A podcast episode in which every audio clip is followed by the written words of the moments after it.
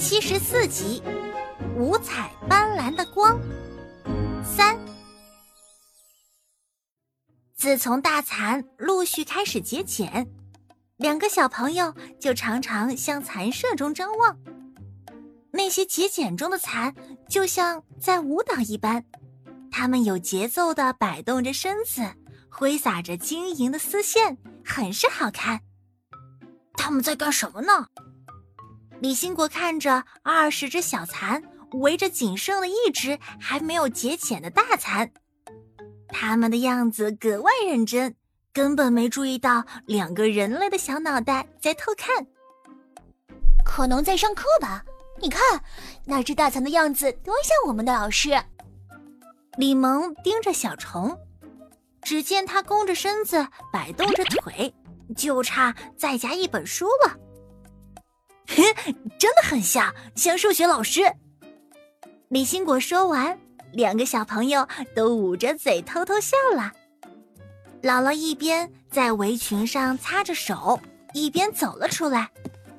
果果，你妈妈来电话了，你去接吧。她说找你有事。妈妈很守信用，她一直记着答应李兴果去迪士尼的约定。妈妈还告诉果果。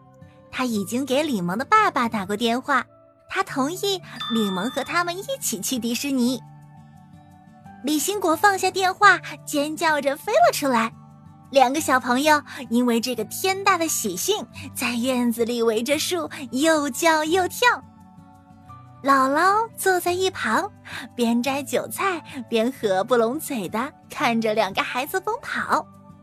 他早就知道这个消息。所以今天准备给两个孩子包顿饺子庆祝一下，当然还有必不可少的四喜丸子。残舍中，小虫的故事终于讲完了。点点老师，老白后来怎么样了呢？一只蚕宝宝问。老白就留在他最喜欢的学校里了，他在那里。生活的非常幸福美满。小虫答：“十一的蚁群真的会迁徙吗？”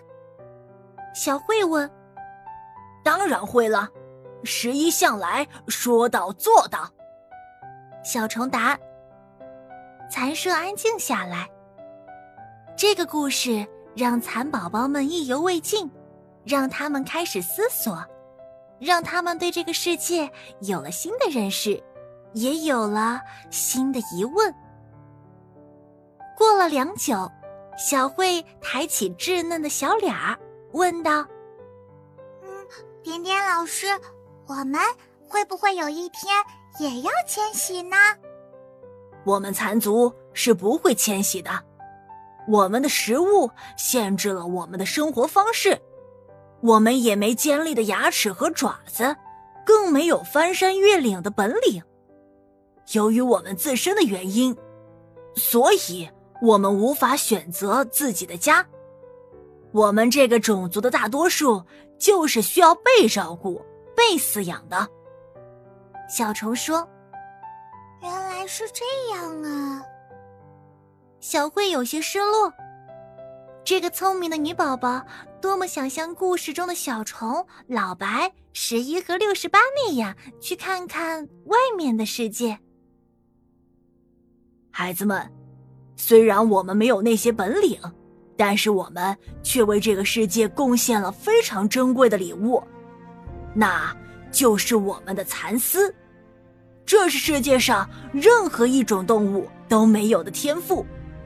你们要为自己身为一只蚕而感到骄傲，你们要相信，我们和那些强大的动物一样，拥有这个世界，这个世界是我们共同所有的。小虫说的热血沸腾，他看到下面的一双双小眼睛也散发出光芒。你们必须学会保护自己，遇到问题要学会思考。更要对周围的环境随时保持疑问。你们要团结和严格的遵守我们的纪律，这样才能保护我们这个种群。